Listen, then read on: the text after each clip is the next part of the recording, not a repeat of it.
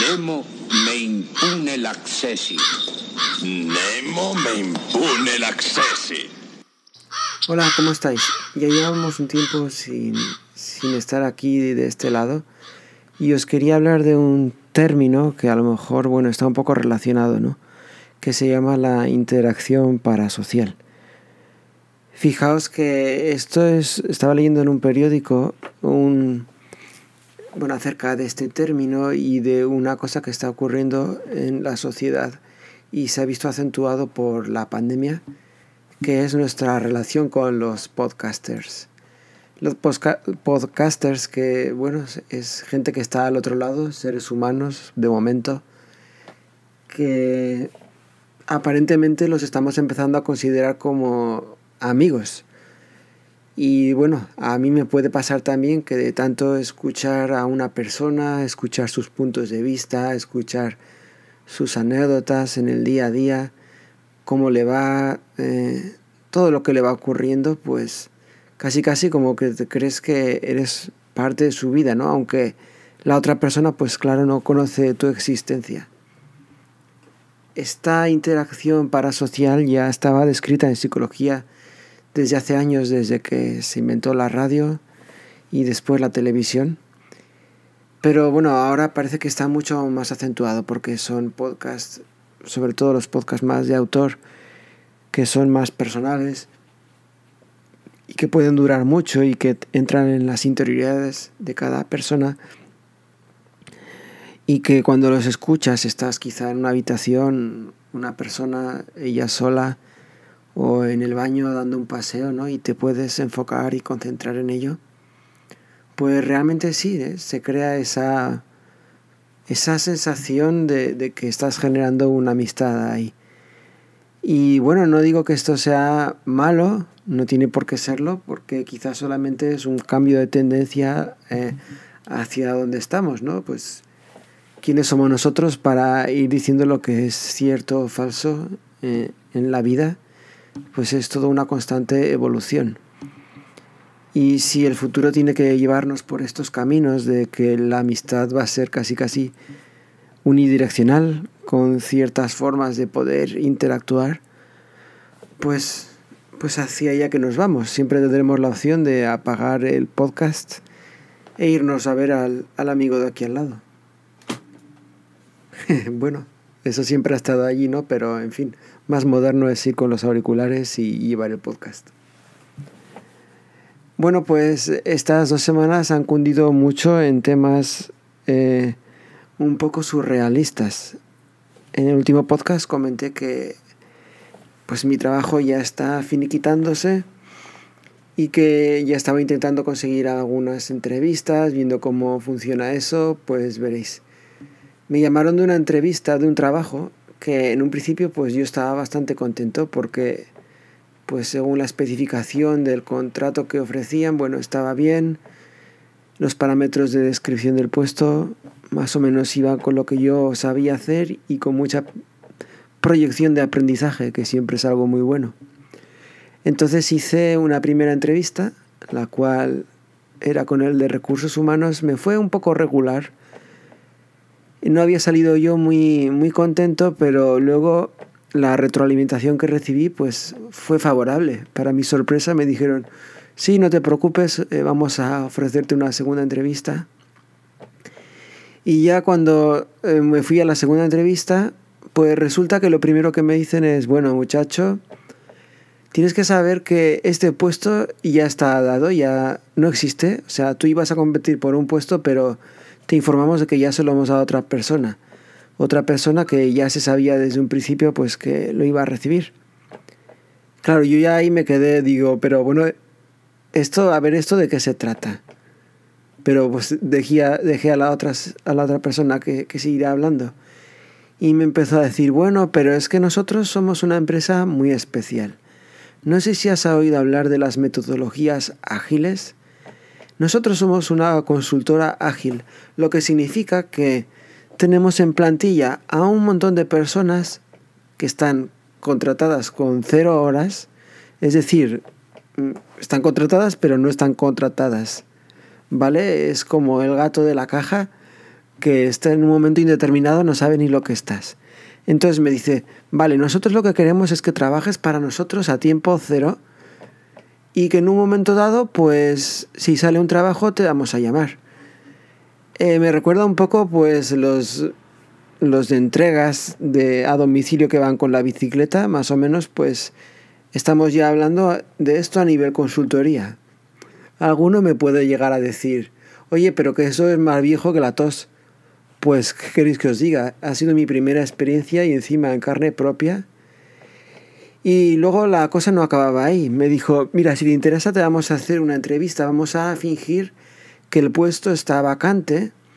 Sería la entrevista con el cliente y sería que tú te conectaras a su máquina remotamente, te propone el problema, un problema que tiene él en el día a día de su empresa y tú nada más tienes que resolvérselo en una hora, ¿vale? tendrás la oportunidad de conocer a uno de nuestros clientes y además pues demostrar que sabe resolverlo. Claro, el beneficio para el cliente es aparte que si todo va bien, pues le voy a resolver el problema. Le estoy dando una hora de consultoría en mi campo, pues imaginaos que yo fuera un médico, pues una, una hora gratis. Bueno, eso lo puedo hacer para para recaudar fondos y tal, pero no como principio para, para una empresa y menos para una entrevista, ¿no? O quizás sí lo debería hacer. Quizás los tiempos están cambiando y bueno, ahora ellos pues son mis amigos y todo, aunque yo no lo sepa. Entonces, esa, esa es la idea. ¿Qué os parece? Yo creo que, bueno, en un principio me pilló con la guardia baja y le dije, bueno, pues sí, vamos a pensarlo, adelante. Perfecto, me dice, te vamos a llamar en las los próximos dos o tres días y claro, yo aún estoy esperando la llamada y de esto hace ya dos semanas y de su lado no se sabe nada, ¿no? Yo nunca supe si esto ha sido solamente para la recopilación de datos o, ha habido algo más allá, pero vamos, la verdad ha sido una experiencia pues completamente surrealista. Y luego otro trabajo para el que me llamaron, eh, bueno, eh, este currículum era un poco una área gris, eh, no explicaba muy bien para qué, para qué era este puesto, pero simplemente dije, bueno, pues nada, nada más por probar, ¿no? Y entonces me llamaron y me dicen, lo primero, bueno, ¿cuánto, ¿cuánto quiere usted cobrar, por favor? Y le digo, bueno, pues mi sueldo actual, yo tendría una flexibilidad de, de un 20% más menos, pues lo, lo de siempre, ¿no? Y luego ya se negocia y tal. Eh, y a ver qué condiciones hay y a ver si está bien. Y entonces en este trabajo en concreto, pues sí pedían 10 años de experiencia en administración de sistemas y tal. Y, y bueno, pues la mujer se, con todo mi respeto, claro, a, a, su profesión, pues se echó a reír. Y claro, yo me quedé un poco parado y me dice, no, pero en serio, a ver. Dice, porque esos sueldos eh, aquí ya no los estamos manejando. Y le digo, ¿pero esto qué es? Una, una consultora. Y entonces me dice, no, pues te vamos a ofrecer tanto. Y me quedé sorprendido porque ese es el sueldo que más, o sea, es más bajo que el primer sueldo que tuve yo hace 14 años, eh, cuando primer, por primera vez vine a Inglaterra, que vine además con un sueldo pues justillo para ir tirando. Ni que decir tiene que con un sueldo así pues no podríamos llegar con los gastos del mes eh, aquí en casa, pagando pues la hipoteca y los gastos del día a día, pues vamos, ¿no? Que, saldríamos en números rojos. Y esta mujer pues me dice, bueno, pero entonces ¿qué? Pongo tu currículum, ¿estarías dispuesto a, a aceptarlo? No sé qué. Pues eso sí podrías trabajar desde casa.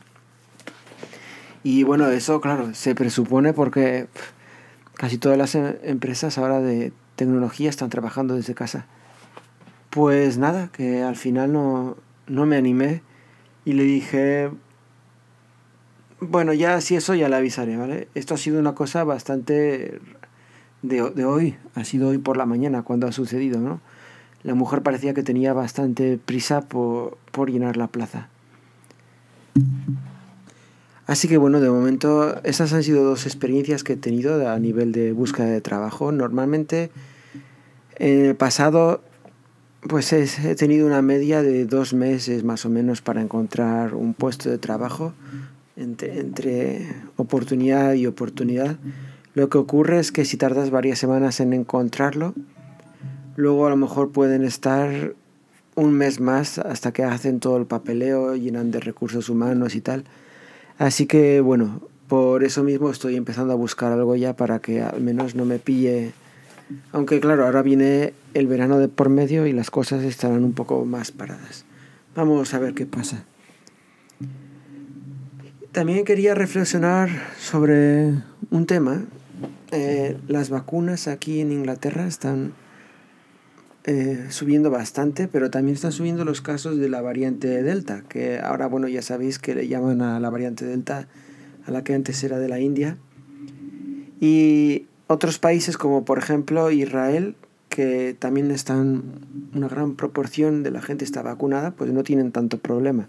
Yo no sé si es porque en Israel solo han puesto la vacuna Pfizer y aquí en Inglaterra han puesto prácticamente todo, o es que se están demorando mucho en poner aquí la segunda dosis, o es que desde un principio la gente no se está cuidando aquí apenas, y, o hay focos de gente que, que de plano son negacionistas duros y no les apetece para nada estar, estar poniéndose la vacuna. En todo caso, yo venía reflexionando que eh, parece que el virus con el tiempo va ganando virulencia. Solamente es una serie, serie de iteraciones, una tras otra, tras otra, y va ganando, pues, oye, superpoderes, se va haciendo un poco más fuerte, se puede contagiar un poco más fácilmente y así, ¿no? Va una tendencia alcista. Entonces, bueno, esto si hacemos el cálculo y esto va tendiendo hacia adelante, pues solo vemos que esto se va a poner cada vez peor. Si no le ponemos un, un tope, ¿no? Un hasta aquí. Entonces, ¿qué es lo que yo creo? Yo creo que vamos a llegar al punto de vacunación obligatoria, sobre todo cuando eh, haya mejoras en las vacunas que nos digan que ya nos van a proteger, aparte de proteger, de, van a evitar el contagio, pues entonces ya pues van a decir, mira, lo siento mucho, vacunación obligatoria. Eh, nos llevamos las manos a la cabeza y tal. Bueno, sí, pero tiempo al tiempo.